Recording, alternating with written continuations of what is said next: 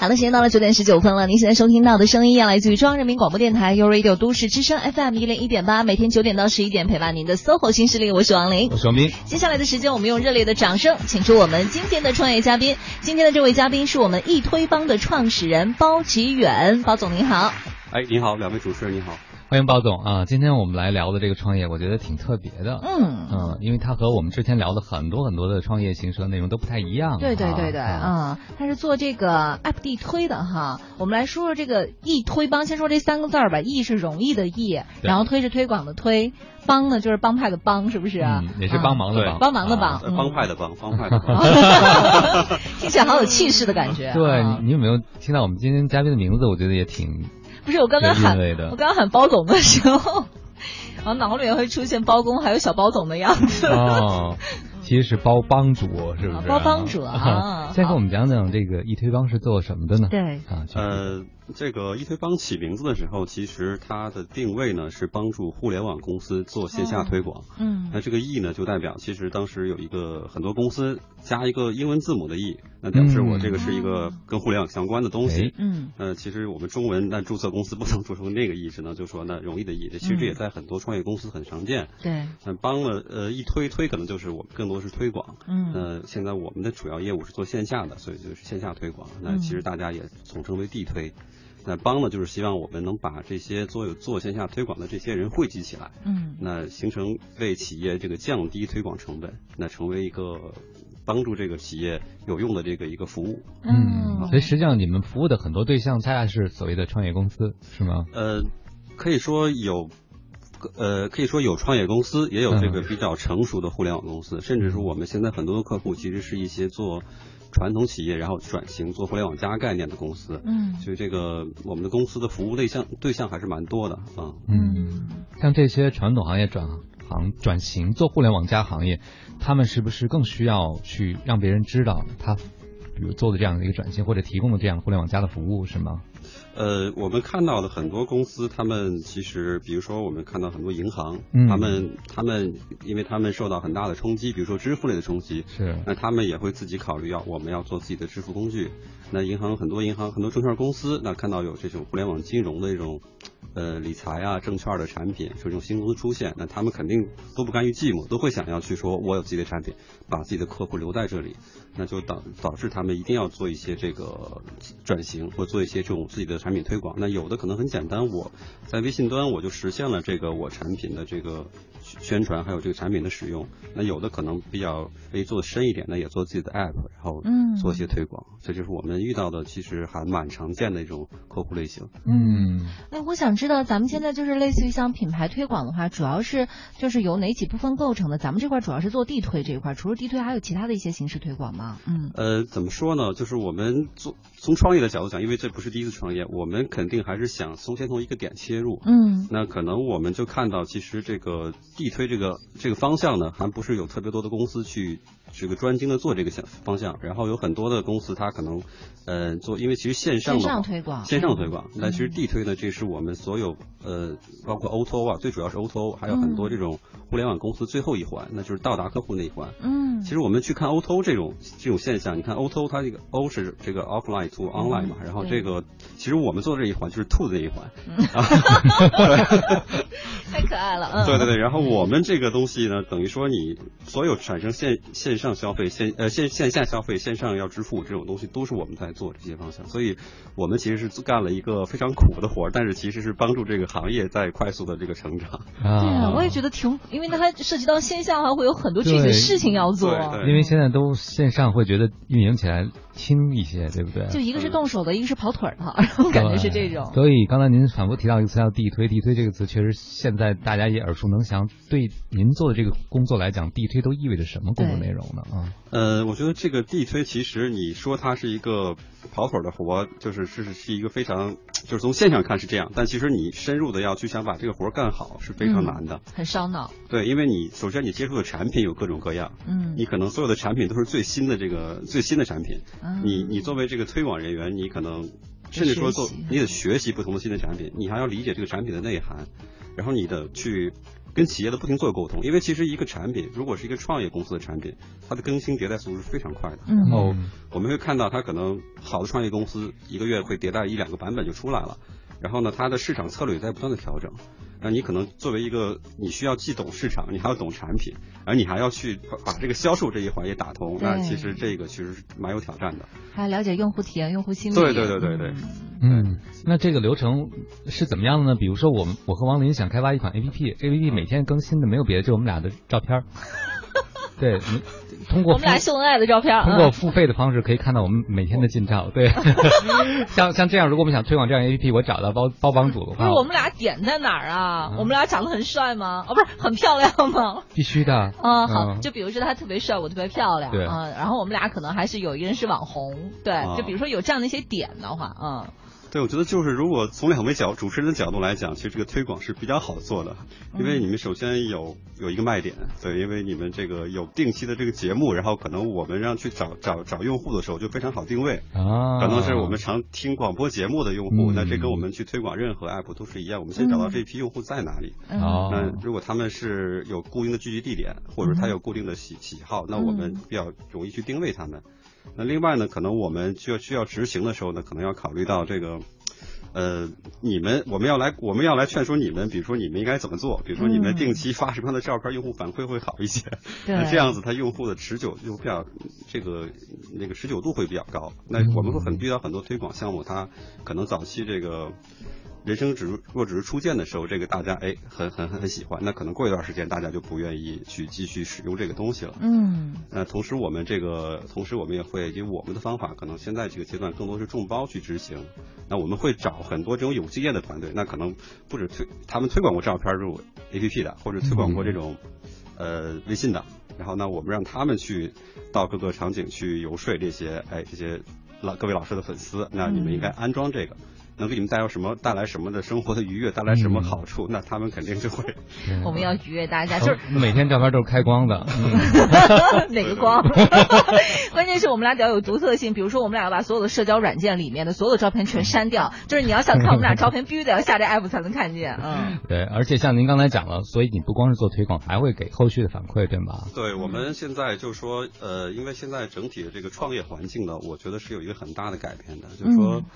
呃，以往的其实这跟各个各个行业都很相似，就是你看到很多行业其实一开始都是以销售出身，那我只关心我的这个一次性成功率，哎，嗯。但是呢，就像我卖一个东西卖完结束，但是你会发现，那么不管是这个家电行业或者说任何行业，它慢慢都要向走售后这一端服务。是的，那所以其实做地推呢，原来大家不把它当做行业，现在大家把它认为认为它也是一个行业以后，那开始往售后这个方向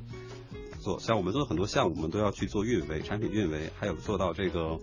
跟用户提供反馈，嗯。这是一个非常长期的服务工作。哦，运行维护啊，用户反馈，你们这块都得做呀，对不是一场活动就完事儿了。我也觉得是啊 因为地推就是一场活动哎。呃，对，大家可能都想是这么做，但是其实我们要是我们的方向是企业服务，那做企业服务就是要跟企业保持一个长期稳定的服务关系。嗯，那我们也希望，因为我们的人员配置啊，都是以这个企业服务和项目管理，或者说这个嗯这个项目管理，还有这个那个这个呃监监督管理为主。嗯那嗯其实它这个就要求我们的人员，我非常注重跟团队表述这个管理。我们是一个企业服务，我们要帮助企以站在企业的角度去考虑问题，不是说我们做完这一单就结束了。那这样子嗯可能就不是想做一个长久。长久品牌的这个这个出发点，嗯，就是一次合作终身伙伴那种。对对对对。好了，九点十八分的这样我们也稍微休息一下，来自于许巍的一首《第三集》送给大家。各位有什么问题想要向包总提问的话呢，也可以通过微信跟我们联系，直接在微信的公众账号里搜索添加“都市之声”为好友，发送文字留言过来就可以了。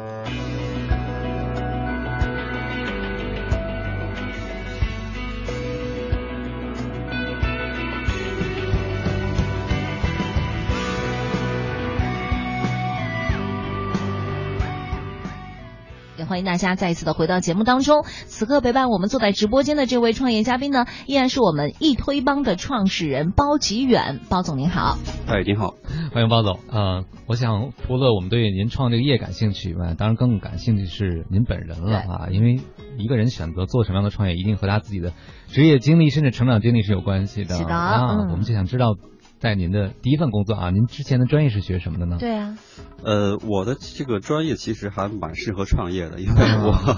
我的本科是在这个浙江大学是读计算机软件工程专业。这才毕业的，对，但是但是但是呢，当时可能我们更多的就是处理编程啊，处理这个怎么样，学了很多数学和这个计算机理论方面的知识。嗯哼。那，后来呢，我我自个人呢，其实。考虑了半天，其实我就说，哎，其实只学计算机，你会觉得对这个世界缺乏一些，就是人和人之间的沟通，人和人之间沟通和对这个市场怎么样市场规则的了解，运转的规则的了解。那然后后来就去读了一个金融数学的研究生，在国外，在在英国读了一个研究生。然后呢，当时这个这个东西，反正当时选择这个方向呢，其实是有连续性的。为什么呢？因为呃，金融数学这个专业本身它是一个。也是一个非常偏理工的方向的一个，它需要你去用数学知识还有计算机知识去做金融产品的建模。然后当时可能我们这个专业涉及到很多当时世世界上非常新奇的产品，比如说像那个，就像美国那个次贷次贷危机那个 CDO 这种什么房地产这种抵押贷款这种的这个产品，然后呃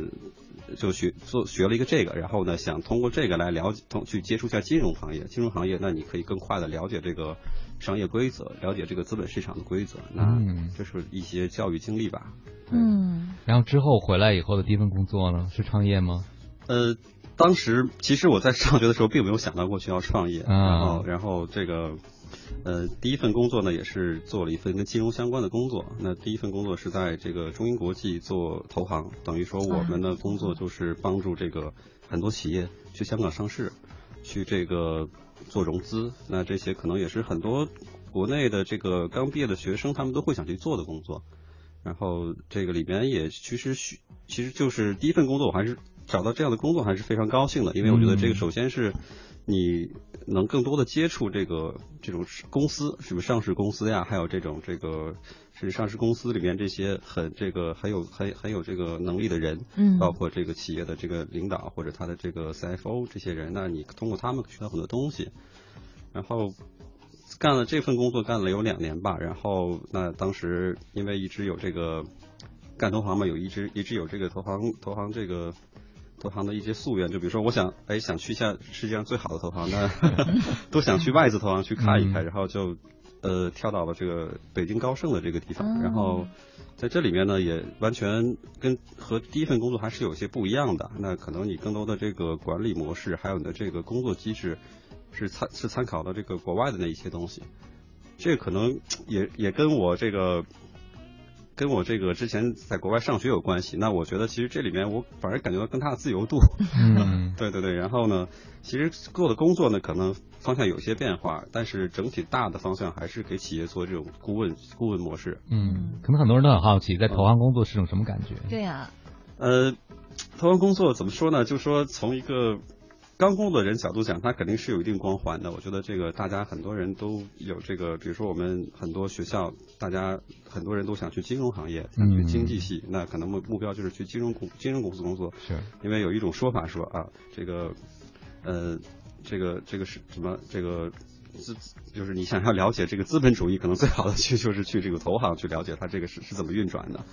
那而且你在这个工作中，你的看东西看的会比较宏观一些。嗯。呃，那我但但是随着我这个工作时间逐渐变长了，我会感觉，就是也用我一个朋友的这个一个一一个比喻吧，就有点像是，你像你你很像在投行工作，很像是在一个五星级的这个酒店里的这个五星级餐厅里的这个大堂经理。你会看到很多这个形形色色的政要，形形色色的这种企业高管在这里面出入，然后他们在做着很多改变世界的事情，但是呢，可能你更多的是帮助他们来。做一些这个就是单方面的，从财务角度呀，从这个公司的这个嗯，这个这个并购啊或者上市角度去做一些工作，那可能缺乏一些这个缺乏一些对这个事业的认同感，嗯，就是可能你不会，有些人可以把它当做事业去做，但有些人可能还会觉得我想要去创造一个属于自己的东西，就没有太多成就感在里面，对，成就感会逐渐的丧失，对，是对我是这样子，对，嗯，所以你看这个包总他的经历。一开始学计算机的是偏理工更那种即刻的感觉的，对对不对？嗯然后后来他想要增加和外在世界的接触，然后和人的接触，他达到了自己的目标，对吧？嗯然后第三步，他想，我不光要接触这个世界，我可能还要改变这个世界，对是不是？我还要通过我的方式留下我的某种痕迹，我才觉得嗯是有意义的。对，呃，怎么说呢？我其实呃，肯定很多人说这个你这些选择确实蛮蛮蛮好像还蛮蛮随机的啊，蛮随机的。然后然后又去创业，然后又去这个，而且而且这是第二次创业，两个创业方向也不太一致。那我其实个人觉得，其实我回过头来去看，我觉得这个真的每一个人他其实最后他会遵循一个时代的规律。就是为什么这么说呢？我现在去想，比如说我在上高中的时候，那时候正是，嗯，就是怎么说呢？是九几年吧，九十年代后期。九十年代后期那，这个这个时代呢是属于这个，就在从咱们从国外来看，那是美国这个计算机互联网泡沫最严重的时期。嗯你会看到很多这种网络公司，像这个网景啊，还有这个万维网啊这些的出现。嗯那在中国来看呢，他会发现这个我们开始家用计算机，其实已经在我初中的时候就开始普及了。那这时候很多人会对计算机有一种情节，他会觉得，哎，我去学计算机，可能我就是跟上了这个时代的步伐。嗯对，然后呢，到我大学阶段，那我为什么换去金融了呢？那是因为这时候可能零二到是零二年的时候，这个呃计算机这个还是美国计算机这个高科技行业的这个泡沫破了了，很大的改变。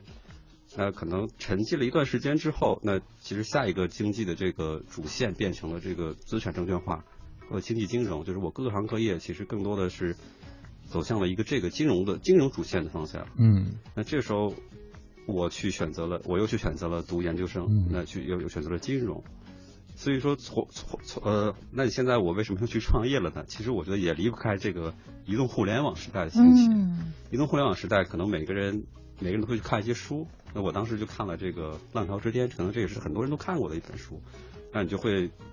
总觉得你有机会去做一些自己喜欢的事情。那可能这也是我最最终创业的这个出发点。嗯，所以说我感觉其实每个人他最后的选择都逃不开这个大时代的这个规律。嗯然后我觉得这样的话就可以统一的认识这些很多人的选择和他这个无形中他这个这个这个人生轨迹。对，但是包总您太谦虚了，我觉得就是掌握到整个这个时代的脉搏和有这个灵敏的嗅觉可能会有，但是您关键是很果断，然后你的行动力是非常快的，就是你很快能够迅速去做出一些决定，我觉得这个很不容易。你想，像这种跟进背后都是要有代价的，比如从投行变成去创业，你不会担心吗？你当时没有留恋吗？你没有考虑过未来创业可能会家人难道失败的可能对呀、吗？不觉得说你啊。在高盛多光鲜亮丽对啊，高薪啊什么的，待遇特好，嗯，呃，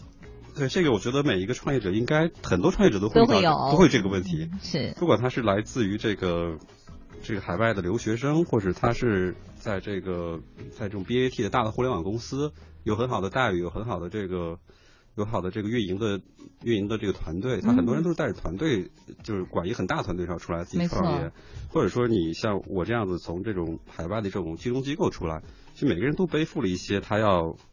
舍舍去的东西，因为你这个，我觉得有舍有得嘛，你舍去一些东西，可能你才能获得一些东西。嗯从最从从从我来看的话，也许舍去的东西是你已经你已经就是体验过的一些东西，嗯对，可能你呃每个人对自己的安全感和对自己的这个追求是不一样的。那我在投行的时候，我会没有安全感，就是我我第一，我说我直接出来创业，我也没有安全感，嗯所以所以我在中间的时候，我就因为想创业。也看了创业的书，那我会觉得，哎，我是不是应该找一个中间的过程？嗯，所以我当时还在投行出来以后，没有没有直接就去创业，直接先去了一个上海的这个新能源上市公司。那这个呢，也是当时的蛮热的吧，太阳能嘛，然后做这个嗯太，当时我是在那边做太阳能电站的这些投投融资和一些运营工作。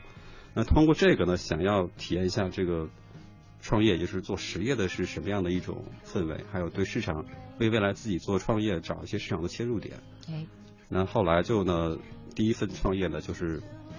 跟着当时是有一个机会，跟着一个原来的同事，他他的也这个同事呢，他非常能力很强，就带领我们去做了第一份创业，然后好，第一份创业这样，我们先稍微休息啊，先先留一个悬念，我们歌曲过后马上来揭晓第一份创业到底做了什么呢？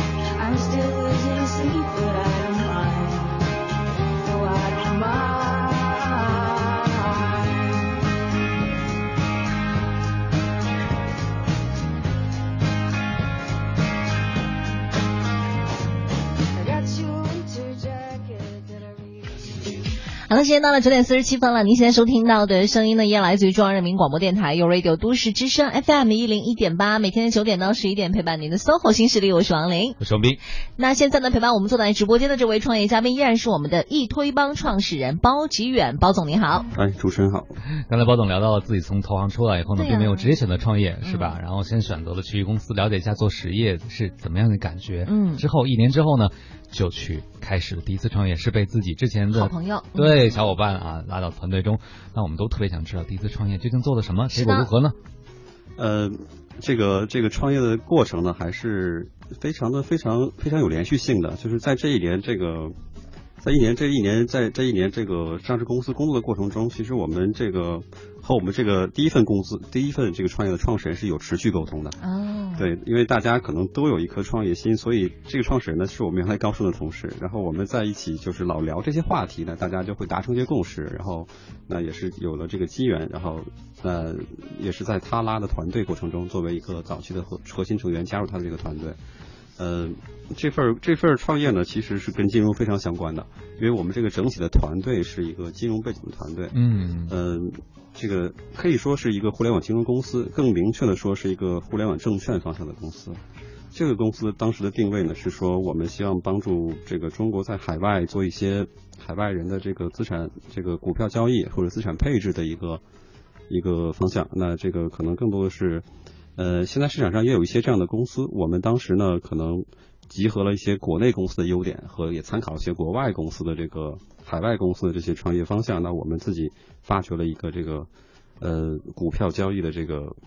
做了一个股票交易系统，相当于说，嗯那其实这个在市场上还是蛮新的，因为直接从股票交易系统去切入的创业公司并不多。嗯然后我们也因为我们这个很好的切入点，然后也也也成功的在这个我们创始人的光环下拿到了融资，所以这个其实是一个很好的开头。那是哪一年的事情？这是一三年的时候，一三年啊。对对对，一三年的时候，然后这份这这个这个，其实我们的开头是开的非常好的，这个头嗯就对很多创业公司来说，这是一个梦幻的开局。嗯 有一个核心的团队，有一个有一个有投资人的支持，还有一个非常大的这个这个市场，一片蓝海。呃，但是后来呢，就是，当然我当时的创业心情也是非常坎坷啊，毕竟是第一次创业，每一天都，我觉得因为很多创业创业的人也讲过，自己每天都很焦虑、很浮躁，对然后每天早上起来都是新的问题。新的问题，对，可能我呢，在这个作为核心团队里，我觉得我我有一个这样的心情，但我可能更理解我的这个我们这个创始人老大的这个心情更加焦虑，对，然后通过这个呢，也是就学习到了一个创业公司从零怎么样起步，我觉得这个是一个无价之宝。对，对，因为你可能更多的是一个心理上的成熟，你嗯会对很多事情，你会觉得啊，原来可能我在我在一个大的公司下的我这个制定计划是怎么样制定，在一个创业公司下，你应该有什么样的一个预期，是完全不一样的。对，你要趟着走。趟着走，对对嗯对，因为因为他这个每一个创创始公司的这个创始人，他其实是就像大家说的，带着一群人去一个不知道的地方做一件不知道的事情，其实是这样。我可以有一个很很远大的梦想，但是每一步实施的时候都有充充满了各种困难。嗯嗯，就是我在这个过程中呢，我觉得也是尽自己的所尽自己的所能，在为这个也是在锻炼自己，也是在为这个创业公司在这个做努力。那其实我早期我觉得还挺蛮有意思的，就是大家一早的一开始的时候都挤在一个特别小的办公室，甚至和甚至是和和这个别人合用的一个办公室。那我们为了让这个为了让这个员工呢，就是我们来招募的人，然后呢，还有这个外部的这个客户呀，或者说这个投资人来看的话，我们都会哎互相说，哎，你们先出去一下，你们另外一个公司先不要在这边待着。好 真实。嗯对对对，非常真，非常非常有意思。然后那那段时间可能早期人非常少，这时候你的你的职务就可能是各种各种各种欧，尖的哈对你可能是这个 啊，各种欧。首首席装修官，然后你要来 来装修这个办公室，你要去买桌椅板凳，然后呢，你我还当过首席聊天官，就是、嗯就是所有的这个所有的这个去找人或者去面试，那我先去首先去跟他们聊一遍，嗯。然后聊完了再给我们这个创始人让他去聊啊，然后还有做还当时最早期的时候自己开微信公众号，甚至没有经验的话、嗯写第一篇文章。或者说写发发第一在那个微博或者在那个别人的这个平台上写发第一篇这个公司的介绍，其实都非常有感触。嗯然后这东西可能是一些就是创业中大家都会铭 铭记非常深刻的东西。对，然后，当然这个团队呢，其实早期是非常的和睦的一个团队，就是大家可能会发现，所有创业公司早期都是非常好的，嗯，大家 也因为大家觉得能够嗯很和睦的在一起，才决定聚到一起的。因为一开始人并不多嘛，哈。嗯，对对对。那这个整个经历呢，后来那我现在能做第二份创业那，说明第一份工第一份创业没有做成功。就是但是的部分我们就不说了，是吗？对，但是呢，就是还是出现了一些问题，后期、嗯可能还是也不也也不是很复杂。我觉得很多公司都会出现这样的，就是可能大家的理念会慢慢的不一致，嗯，那就会造成各种各样的问题。那这样的就会让这个公司可能慢慢的就不太好做了。嗯，这是我为什么就开始自己去做第二份工、第二份创业的这个原因。那我觉得我已经吸取到一些这个经验，也能克服心理上的这些障碍，那可以去自己尝试提高这个自己的这个经验值。嗯，嗯除了你刚才讲的在应对焦虑方面，嗯实际上是有很大的成长之外，你觉得第一次创业还给你什么样的经验和收获呢？对嗯嗯，我个人觉得就是说，嗯，还是因为其实创业的成功率，我觉得大家有的很多人说是九死一生嘛。对，其实因为从数据上来看的话，其实这个九死一生还多了，不到一半，其实 不到百分之五。嗯，对，其实你更主更主要的是你要有一种，就是你你你你你是其实知道这个结果不一定会很好，但是你还是要去做这件事情，这个心态是很重要的。就是说你要心理上要成熟一些，就是你要对不可预见的事情你要有确定性，就不确定是你要确定，你知道这个绝对是不确定的。我想问一下哈，就是您当时是二零一三年的时候是第一次创业，对对对然后在经历低谷的时候，那时候是哪一年？嗯，一一四年的下半年吧一，四下半年。然后您啊第二次创业是什么时候呢？呃，第二次创业是，哎是呃说说错了，是一五年的下半年。哦，一五年下半年对，第二次创业就是第一次创业没多久就开始自己在做这个公司了。哦，明白了。嗯嗯 在经历了第一次的这个低谷之后，嗯，然后马上就相信自己还可以在第二次创业，我觉得你太厉害了。嗯呃，我觉得这个是怎么说呢？这个其实心理，其实，在创业过程中，你所有遇到问题，呃，特别越早期的问题，你会觉得它会慢慢的扩大化。所以我觉得很多创业者就是有问题，一定要早期早更最早的解决这个问题。嗯就是你之间的，包括你这个团队的问题，包括这个你运营产品的各种问题，就是你如果避而不谈的话，它只会无限的放大。嗯所以在其实，在离开第一个创业公司的时候，我就我就感觉到，其实这个问题已经很难以解决了。所以说，其实也是有预期的心理。明白了。嗯嗯，嗯，所以千万不能避而不谈哈，就是先拿出来，先说，先解决。对对对包总说到现在，我就发现他已经彻底的解决了之前那个创业的问题。你看他什么都谈，发现了没有？好了，九点五十五分了，我们先稍微休息一下。来自于陈奕迅的一首《路》，一直都在送给我们所有在创业这条路上坚持的朋友们。大家如果有什么问题的话，依然可以在微信上面跟我们聊天，微信公众账号搜索添加“都市之声”为好友，发送文字留言过来就可以。十点过后，我们马上回来。笑对现实的无奈，不能后退的时候，不再彷徨的时候，永远向前，路一直都在。看不清的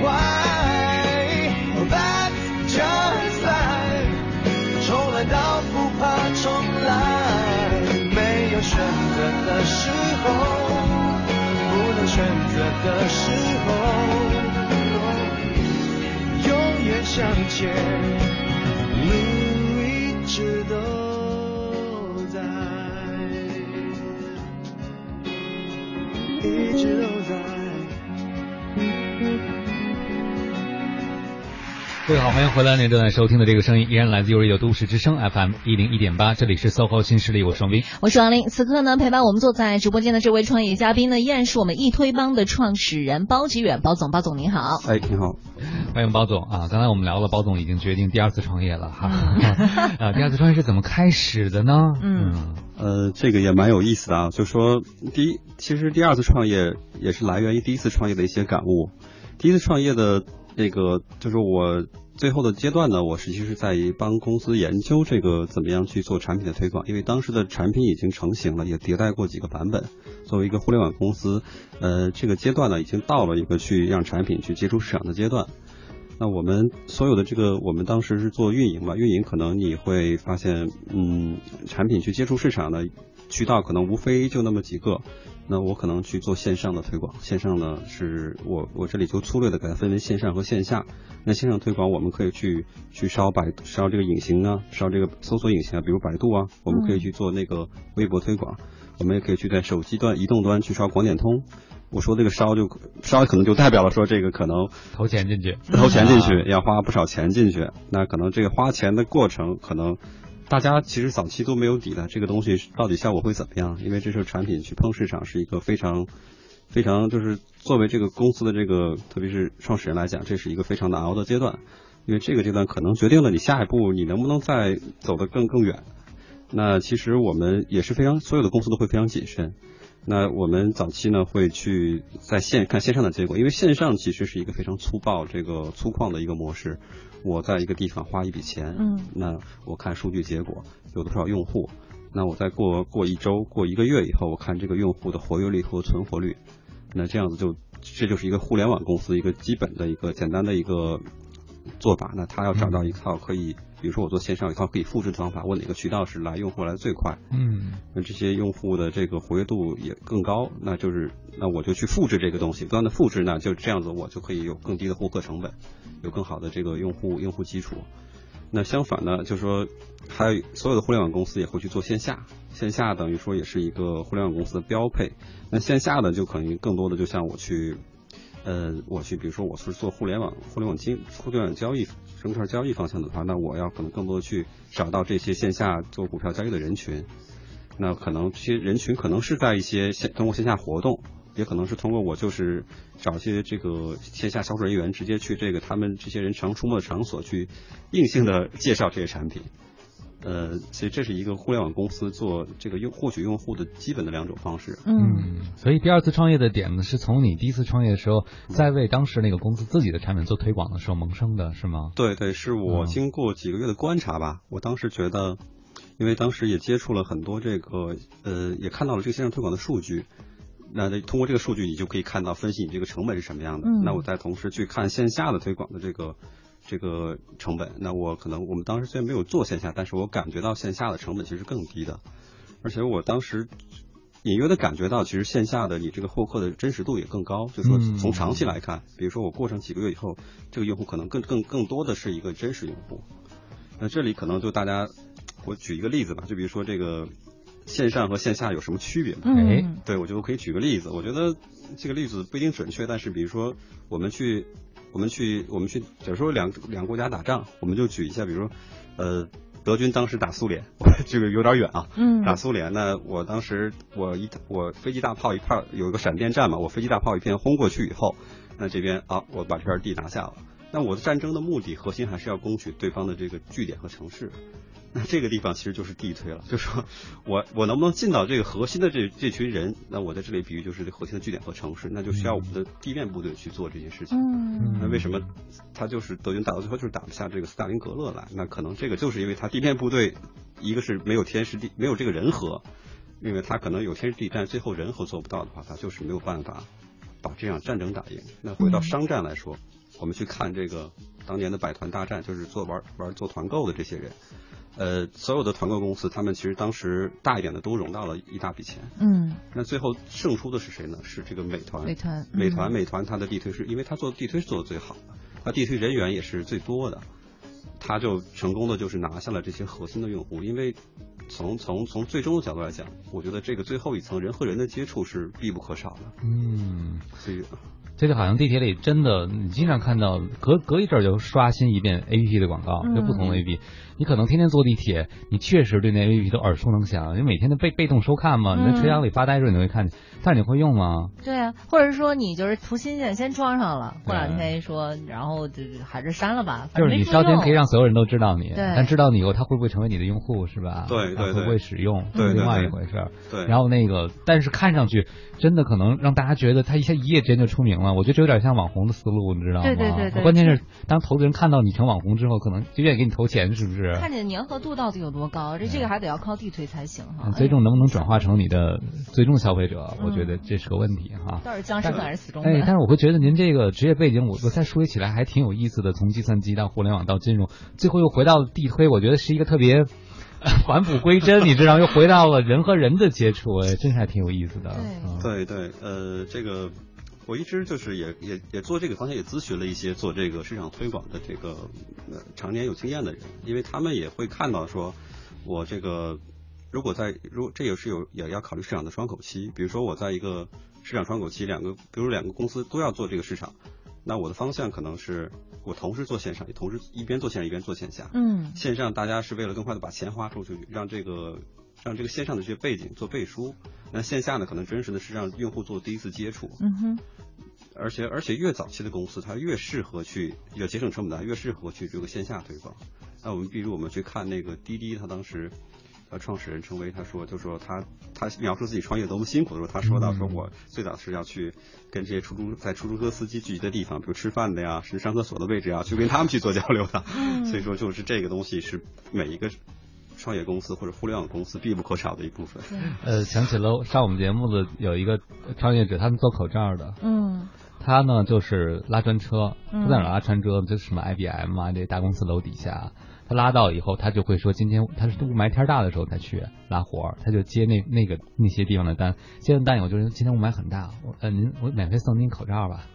他就会送好多好多这些大公司的人口罩，你知道吗？然后那些人戴了可能觉得哎挺舒服，挺特别的，然后就去买，就会采购给员工嘛。哦，我觉得真的，哎，真的，我觉我又想到我之前看那个，就是叫做洞穴人原理，就是大嗯家永远相信你亲眼所看见的、亲耳听到的和你亲手摸到的。对，就包括像是之前的那个什么视频电话刚一出来的时候，大家都觉得说，那完蛋了，以后我们就不可能再开会了，面对面还开会干嘛呀？我们直接视频电话就好了。但是你看视频电话的出现，其实并没有取代我们现在，还会继续围在一起来开会。对因为面对嗯面撕的感觉完全不一样。我能看你的具体的表情是，吧还能碰到你，关键是。对，就像现在，比如说这么多微信公众号和自媒体，我觉得我越来疏于去看他们了。嗯但是我会看什么？看我的朋友转的某篇自媒体的文章。啊我会觉得我们的用户变得越来越薄情了，你知道吗？嗯嗯就是我不会因为订阅了你就天天看你，但是我会因为某某一个订阅号的一篇火了，被我的朋友转了看那一篇，对对对对而看完就看完了，我也不会继续订阅，因为我知道这样的文章产出量一定是稀有的，对不对？你不会天天产出这样的，所以我就等着别人转不就得了吗？省了好多时间啊、而且你也是因为相信你的朋友，其实又回到了人和人对，又沟通回到最基础的的东西。啊。对但，是那个就是地推，其实最早呢，它是它不是地面的地，嗯它这个是地面的地，是因为有大规模的这个资金进入以后，它变成了一种大规模的行那个地面执行以后，它改成地的。最早的地推其实是那个地是传递的地，哦，它这个地的意思就是说，还是要通过朋友人之人之间建立信任来推广这个产品。嗯所以我们看到早期的互联网公司，种族用户一定是人和人之间去建立这个信任的。嗯那到了一定程度以后，你会发现，我这种线下推广，这个就是我地推，就是地面的这个推的这个比例会越来越少，可能那个传递的地会越来越多，那这说明你的产品就成功了。明白了。但是先嗯要找到一群能够去传递下去的种子用户，是吗？对对对对。嗯，那具体怎么样去找呢？我们稍后再过来一起跟大家来分享吧。呃，先送给大家一首歌曲，我们稍微休息一下。各位有什么问题想要提问的话呢，依然可以通过微信跟我们联系，我们马上回来。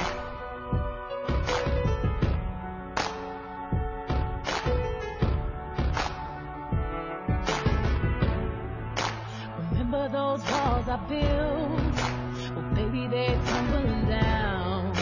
And they didn't even put up a fight. They didn't even make a sound. I found a way to let you in, but I never really had a doubt. Standing in the light of your halo,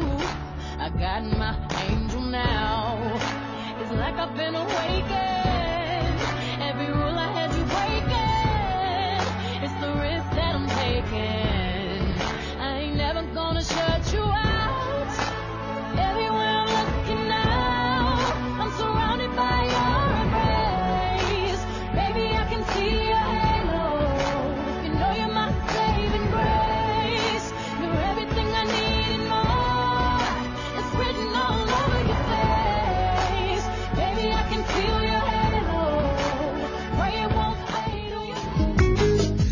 间到的十点十七分了。您现在收听到的声音呢，也来自于中央人民广播电台有 Radio 都市之声 FM 一零一点八，每天九点到十一点陪伴您的 SOHO 新势力，我是王琳我。小明，此刻陪伴我们坐在直播间的嘉宾呢，依然是我们的易推帮创始人包吉远包总，包总你好。哎，主持人好。哎，欢迎包总。我们刚才讲到了，包总第二次创业做的就是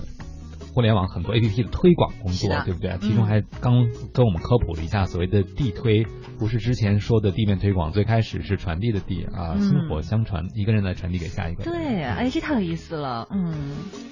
所以你刚才是要问什么来着？主要是我忘了，你知道吗？哎，我刚才对对对，刚才想说的什么来着？啊，我们问问包总吧。第二次创业，这个有了主意之后再开始啊、嗯是呢烧自己钱吗？然后第二有创业小伙伴吗？你怎么组建团队的呢？嗯呃，第二次创业，创业呢，其实怎么说？因为吸取了第一次的经验，然后也我我也感觉到了这个市场，呃，就是资本市场肯定会慢慢的这个更加理性。嗯那所以找找的这个方向呢，还是一个有自己现金流的一个有自己能产生现金流的一个方向，而且就是之前也听说了很多这个。听说了很多故事，那就比如说，呃，可能挖金矿的不如去卖那个挖矿铲子的这些人做的做的这个长久，对，然后呢就选择了这个方向，呃，那个，呃，当时当时呢，团队呢其实早期也是早期，因为在做这个方向研究的时候，认识了一些这个圈内的这个人，然后呢自己也感觉到这个方向呢，其实就说从早期来看门槛不低，但是这个做到企业服务甚至往上升级是一个很很需要这个。很需要一定知识基基础和这个长期积累的一个工作，就说可能很多人会觉得，哎，那么这个东西门槛很低呀、但是嗯不就卖产的吗？对，但是呢，这个东西你越做，你会发现，呃，你这个其实你要面对的像你的产品，比如说你每一个去出一个方案，每一个产品出一个方案，你每一个产品你怎么样去做这个运维，或者说每一个产品你怎么样去做这个提高执行效率，怎么做管理，其实都是一门学问。嗯，就这个东西，每一天可能你做的工作都会有一个积累的过程，那这样子也会形成一个服务体系的这个壁垒、护城河，或者我们说，那你多做一天就是有一天的效果。嗯，所以最终也能变成企业的核心优势和核心竞争力，是吧？对对对对，啊老师，我想问一个问题哈，就是说刚才我们不是说做那个 app 的那种地推嘛？其实我想的是，就是你看有的这个 app 出来完以后的话，就是呃有一些可能一开始还是免费的，然后后来就是慢慢开始收费啊或者怎么样的。然后嗯这个 app 的推呃就是它在用户的这边的粘合度的高低，就是用户有的时候就用用完以后或者就悄悄的就死掉了或者卸掉了或怎么样，这个跟我们的这个推广会有什么关联吗？就是地推做的好不好，跟这个它的生死会有什么很大的关联吗？嗯呃，这个问题我觉得，呃，就说其实大家这个也是所有做这个创业公司最核心的问题。嗯不过，因为一个创业，现在过去的很多创业公司其实就是我有一个 app，那我就有有个 app 以后，我就我这个公司就价值就可以有 价值翻番儿，对，嗯或者说价值有一个就是入了这个头入了大家的眼吧，就是对，原来因为做 app 也很烧钱呢。对，是是，其实很烧钱的。呃，就是从我经验来看呢，就是说，嗯，我觉得有一个比喻吧，我觉得就是大家说找工作是像一个找对象的感觉。其实我从一个 app 去吸引到一个用户，其实这个过程也很像我去找一个找找找找找有很有找对象的感觉，为什么呢？嗯因为其实你你首先要有明确的想法，就是说嗯呃，我第一阶段可能是我们两个人第一次见面，那这个东西可能是相互有好奇感。嗯，人生若只如初见，那我肯定 两次了，若只如初见。对对，然后呢，这个东西就会哎，大家都有彼此好奇感，而且你互联网公司过去两年又很有钱，很大方，我送这个客户各各种礼物。啊，优惠券儿是优惠券儿，我做各种活动，前面，然后各种这种，还有让组织大家参加一些这线下活动，那这个东西其实就增加了彼此的这个好感度。对，那这只是因为线下推广，很多人就把这个推广在这一层以为结束了。其实其实这只是刚刚开始，哦，才刚刚开始啊，刚刚开始，对嗯。对，只是说你劝说一个用户下载了你的这个产品，对，然后你们彼此认识了，这是、嗯。这是第一个阶段。那作为作为作为我们服务服务来说，那我线上可能通过刷广告大家认识了，那线下我让他安装了这个 APP，那这这那那我们现在要进行第二阶段，第二阶段怎么办呢？嗯，从互联网来说，你可能要怎么样让让对方这个用户三个月不要卸载你的这个嗯 app，、嗯，就说你要保，持三个月这个相见两不厌的这种感觉。嗯，对，然后呢，你这个 app，那你这这过程中就很重要了。其实这个是关这个环节是最关键的。那很多互联网公司可能忽视了这个工作这个环节的工作。那这个其实就是一个修炼互联网公司内功的过程。那我让这个特定的用户、听的对象认识到了我，那怎么样让他们能持久的在我这个产品里能玩起来？或者说我这个怎么样来把用户感觉到不满意的东西来改掉？嗯包括我其其实很多问题非常小，但是就看这个公司愿不愿意去做。嗯包括我很多见到很多的客户，他这个他其实不太重视这个推广用户的反馈，他呢更多的是去去拿上一级的反馈。我觉得这个是一个本末倒置的问题。其实用户，我们做任何产品要尊重市场的这个选择。嗯我可能很小的一个问题，我这有几个小 bug，或者说我有一个你的手机有一批用户的手机不适配，这种非常小的问题，如果你及时的去改正，或者说我这个很多这个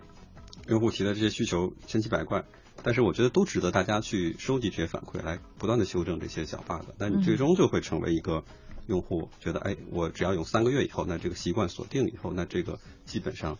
你们就可以这个有情有情人终成眷属这个概念了。嗯，相爱容易相处难，结了婚就不值钱了，下了你的 APP 就没人管了，而？且我真觉得这个，你看，不是说热恋期也就三个月嘛，所以如果你能保持这三个月不厌倦的话，说不定后面能走得近对对对。嗯，对嗯，在一开始您做地推的时候是怎么让别人知道你呢？毕竟等于你开创了一个属于自己的新的创业新的方向嘛。对啊，呃，对这个怎么说呢？在市场上做地推的公司是有一些的，嗯就是在在在过去两年呢，其实这个因为互联网公司没有大规模烧大规模烧钱的时候，很多这种呃这种执行的方式，可能更多的是一些学生团队，或者说我有一些这个兼职团队，嗯他们在做这个东西，然后呢，他们他们整体的这个就是导致这个行业的服务质量不高，而且就是大家有一种我服务完第一次不往不往后走不往深走的这个习惯，这有的时候给我感觉像发小传单的那种感觉，我把今天任务量都发完了，对对对就完了管你最终结果怎么样呢？对，就是一种销售导向的心理来做这件事情。那就是我们的目标，就是说，就是要做服务导向。服务导向呢，就是说跟客户保持一个长久的关系。那我们其实通过很多客户在这个市场上，其实去圈子因为也不是特别大，很多客户呢，你可以通过一些市场的消息，或者说一些朋友就可以接触到这些公司。那只要你让他们这个，因为第一次接触，对于公司来说，他们不会特别的拒绝这种我们来主动提供服务的公司。嗯呃，能不能长久的走下去，那就是看这个公司的这个服务质量和这个人员的这个交流素质了。真的是这样。这每一单都是你自己去谈的吗？一开始？我们有一个 BD 团队，也有几个核心团队里有人 BD 能力很强，我我也去谈，就是这个东西都是大家在共同努力的一个结果。嗯。那就是一开始的时候的话，起步的时候还是得要靠团队，就是一点一点点去推。一这个点点积累。那跟您之前的那个创业或者是您就业的经历，就是嗯没有什么太多关系，关于您人脉的这些积累啊什么的，会有一些呃关联吗？嗯我觉得有一是有会有一些积累，因为其实，在创业圈里，你可以可以去去拓展的这个关系是蛮多的。嗯你可以拓展投资人的关系，嗯你可以扩拓展这个原来创业做市场的这个，比如说你跟很多机构做市场的关系。嗯另外，我们这个呢也是一些公关公司的下游，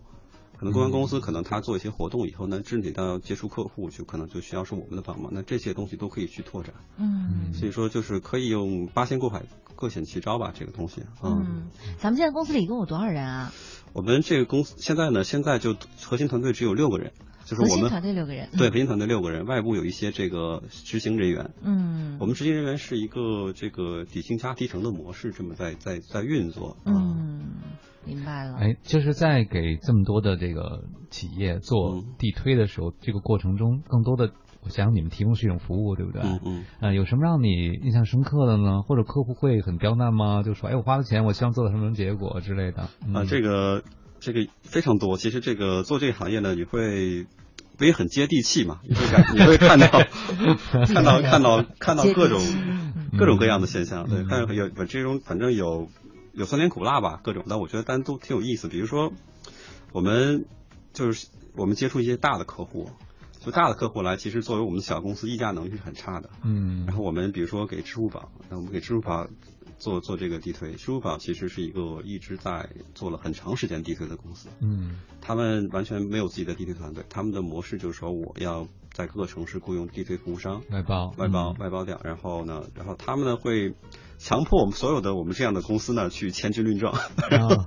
然后呢，就说我这个月目标，比如说我他支付宝这个说我通过我的这个 A A P P 产生的这个交易流水要达到多少万多少万，比如说我这个月达到六十万，嗯，然后你们作为我们这个南区的服务商啊，你们要达到六十万，然后签军论证，然后每每个每周要给我们做评比，每周还要给我们做这个营销模式的培训，嗯，然后呢，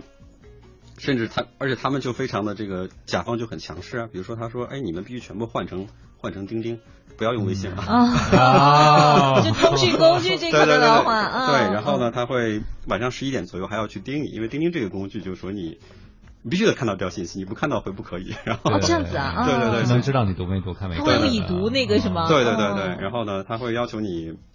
每你必须比如说做到这商家，我们因为给支付宝做的，我们支付宝是一个 B 端的项目，就 B 端可能和 C 端还不一样，我们需要去这种各个商家里，然后帮助帮助商家介绍这个珠宝这个产品。嗯，这样支付宝，然后你看到很多你现在去店里面去拿这个支付的时候，有微信、有支付宝，还有百度钱包啊，这些东西都是我们这种服务商给大家提供的这个啊，这个销售团队跟商户的商户的这个哦对接的。然后呢，你还要去帮帮他们做售后维护，比如帮他们去做活动、报活动，因为很多商户可能当时装的时候就觉得，哎，我随大流装了，但但他可能不关注支付宝内部有什么样的来一个激活的活动。嗯，所以支付宝内部为了激活这些商户，是一直不每周都在一个月好几次活动。嗯，所以我们的要做运维，要去跟要这些商户，那就去不停的激激发他们使用支付宝的这个动力。嗯，甚至在住住在店里面帮助他们去贴一些传单，就做的比较比较比较那个细节的话，让他们知道支付宝。所以包总就是我每刷一笔支付宝，都等于是帮了你一个忙，是吗？对对。那好吧，那我这样想想还挺开心的。好了，我们现在十点二十九分了，先稍微休息一下吧。半年过后马上回来，来自于郑钧的这首《风吧》送给大家。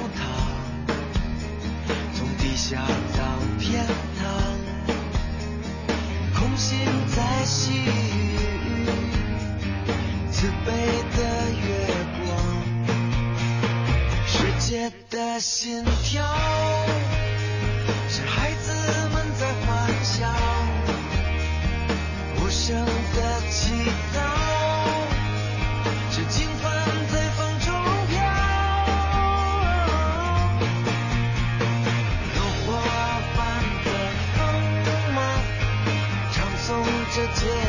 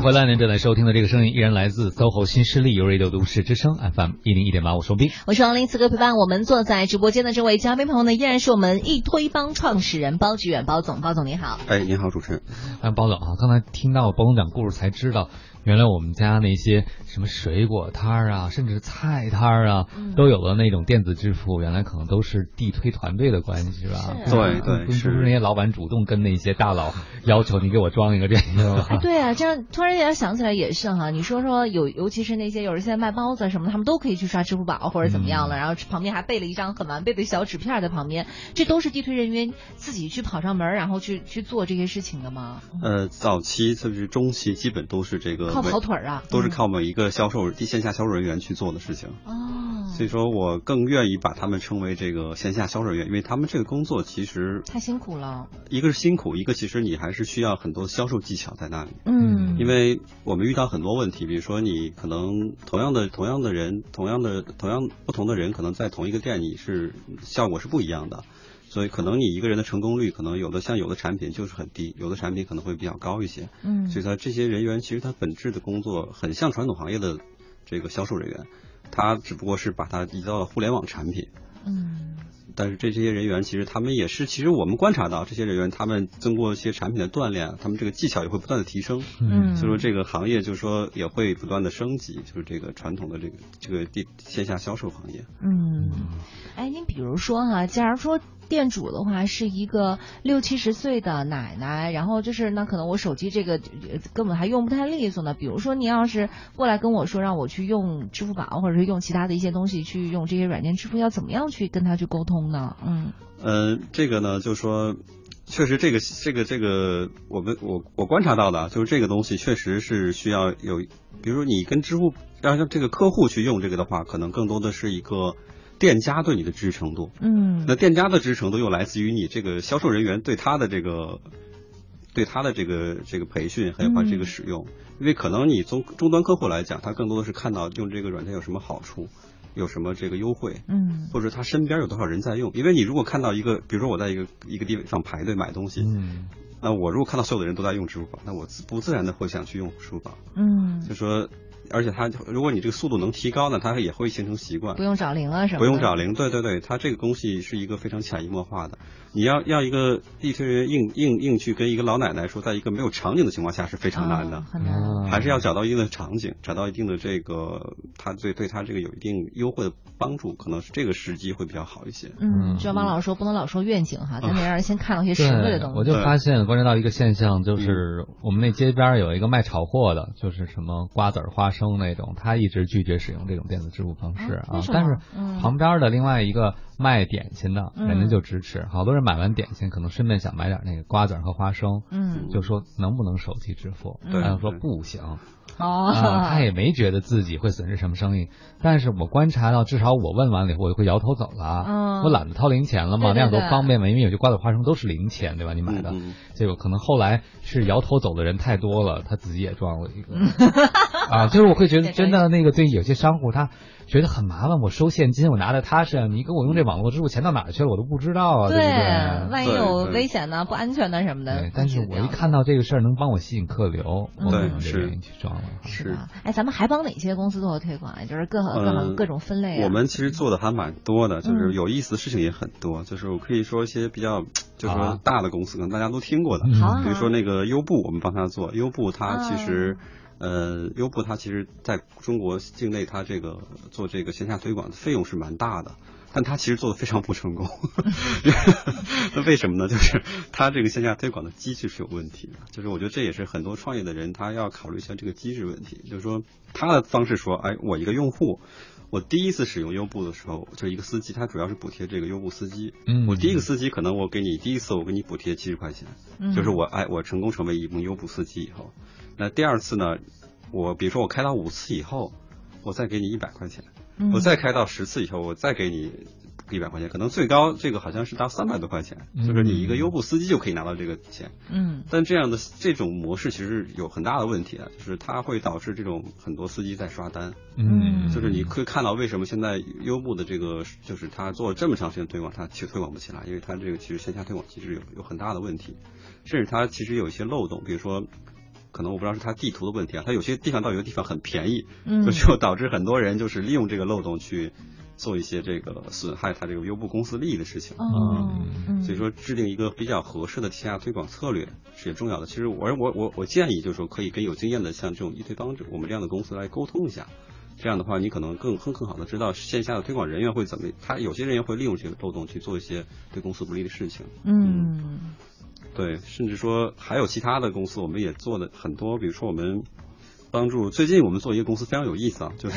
其实我觉得我们接触的很多产品都很新，嗯，然后比如说最近有一个叫做恋爱保险的东西，还挺有意思的，啊，就是恋爱保险我听说了，是吧？是那个什么那个什么多少年以后你要跟那个人结婚或者怎么着，就把这给你奖励你一万块钱的那个吗？好像是一万朵玫瑰，我印象中啊，是一万朵玫瑰啊！哦对对对我好像记得是什么存，现在以你和你男朋友的名字，然后存多少啊钱，对三年以后的话就还给你一万块钱。如果呃结婚证上是你俩名字的话，对，好像就是说你们如果这个其实是一个那个人身保险，一个人身保险，但是他把这个包装的还挺有意思的，就是说我三年以后，如果你们俩还能在一起结婚，嗯那你们就会得到我这个赠送我一万朵玫瑰。哦，其实保费也很便宜，好像就是两百多块钱这样子一年。然后其实我们会遇到很多这样的，然后现在还有一种保险类产品叫水滴互叫互助产品，那可能就是呃大家有什么癌症啦，互相我们共同存一个基金，嗯，啊。然后来来嗯互助基金，嗯。蛮蛮多的。然后我们也前段时间呢也接触过很多这种。因为现在有很多这种公司想要走出去嘛，会接触一些汇率类的公司，那他们就要求我们去要到这种贸易公司去做做推广，那可能必须要是贸易公司，然后必须跟汇率相关的，嗯。嗯就是那像您刚才说这恋爱保险，对我很好奇怎么推啊，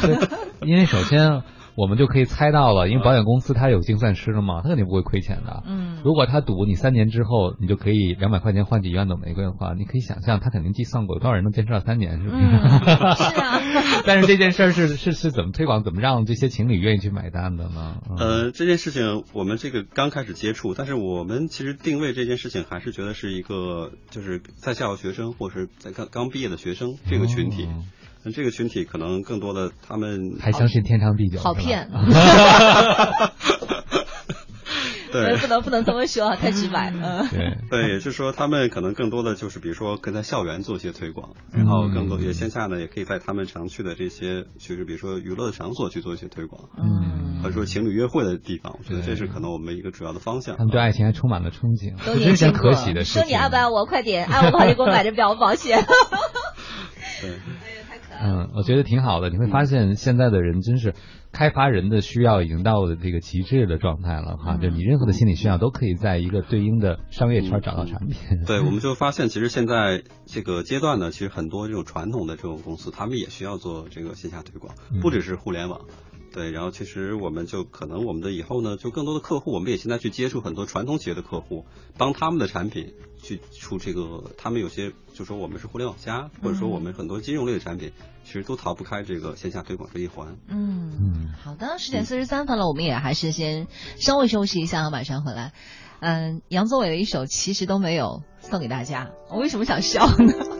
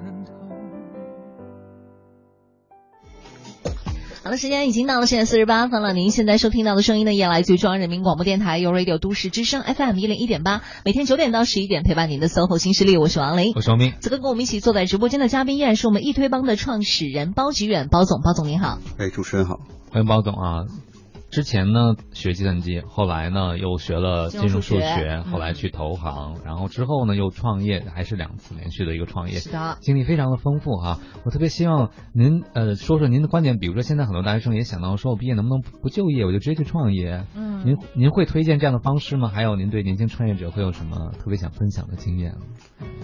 呃，就是我觉得从现在这个阶段来看呢，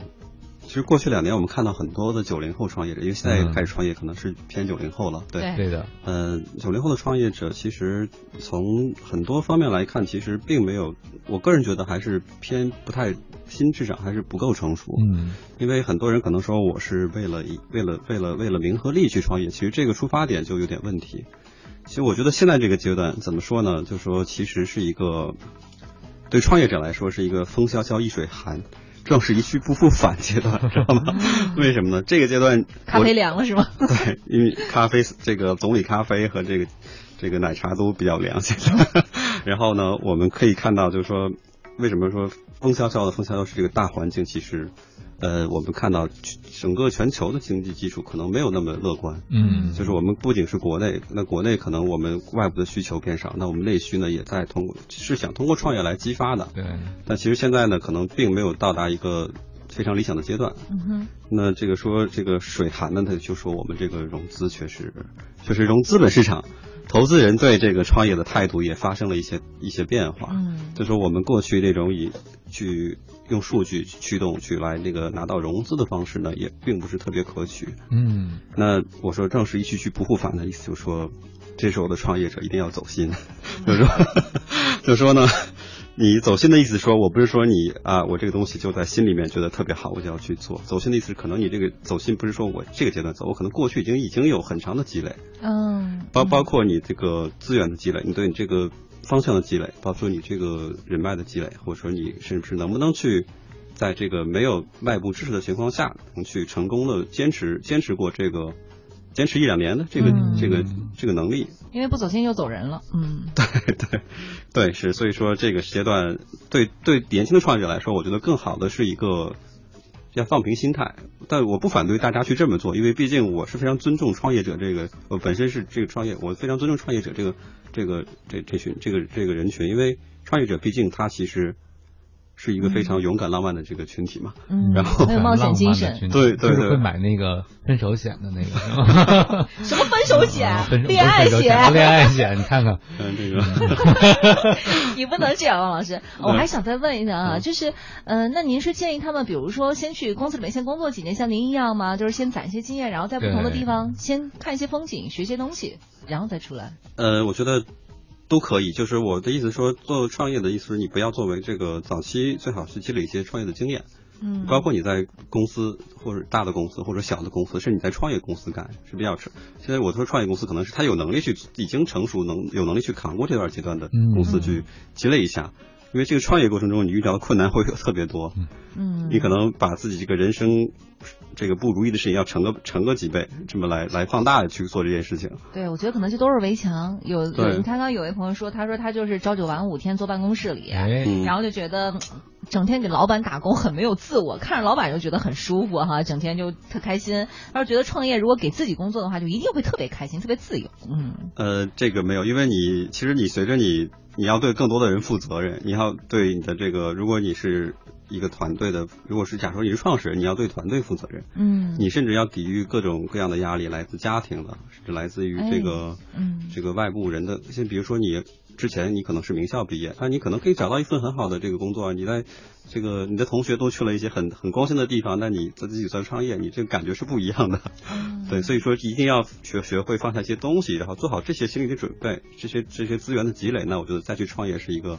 更好的这个起起起步点。嗯，要要实力，然后心理承受能力一定要对，心理承强，受一定要强，现在这个阶段嗯，身体也一定要好。身体要好。对，所以其实我们聊这么多创业者，都感觉创业并不是一条所谓的嗯更快乐、更自由的路，是吧？对可能更多的其实是压力，一个更不自由。是一个我觉得是一个克己修心的一条路。嗯，但客气最关键的是，你觉得值不值？啊，值得的是不一定都是天天快乐的。啊对你舍去一些东西的同时，你可能得到的就是说你更快的成长速度，因为你可能看这些所有的事情，你会看得更加洞察力会更好一些，洞察力会透彻一些。嗯同时呢，你其实我其实是佩服，我觉得创业者他其实是挑起了这个时代的一些的重任，对对吧？嗯我觉得从这个角度来讲，他们是非常那个应该被这个值个得敬佩值得敬佩。人家调单时间的重任，他做一些别人高风险的事情，嗯别人不愿意去做，或者说他对中国这个创新，说说我们中国现在整体是需要创新这个人群的，对也需要我们有更多的人去破局，嗯就是说不能再沉入过去这种我们制造业这种嗯，消费升级啊，消费升级这些这些传统的这些东西。那所以这群人，我觉得是非常值得大家，我觉得如果有有勇气的话，是值得去做的。毕竟从个人的角度来讲，你是得到了更大的提升。嗯，如果从提升的角度来讲，嗯失败也是一种成功，对吧？对呀对因为你经历了，你就会有提升。如果你是走心的去做的，对对对这件事情是嗯，所以没有说什么谁适合创业或者说不适合创业，关键还是要看你自己怎么样去嗯想这样的一条路。好了，十点五十四分了，因为时间的关系啊，今天我们就暂时先聊到这里了。再次感谢包总今天做客我们的直播间，谢谢您。谢谢对听说包总打算免费帮我们地推节目是吗？照片啊，照片，对我们的咱俩对对吧？对嗯你不是才下了一个那个下图的软件的什么 app 吗？回头推给我。你看，还是口口相传最重要，别人推我都不信的。但是作为汪老师，居然有一个自拍软件的这样的肖像，我真的很想知道。好了，那在这要代表我们的编辑红月，感谢大家的收听。稍后呢是怀强和金迪为您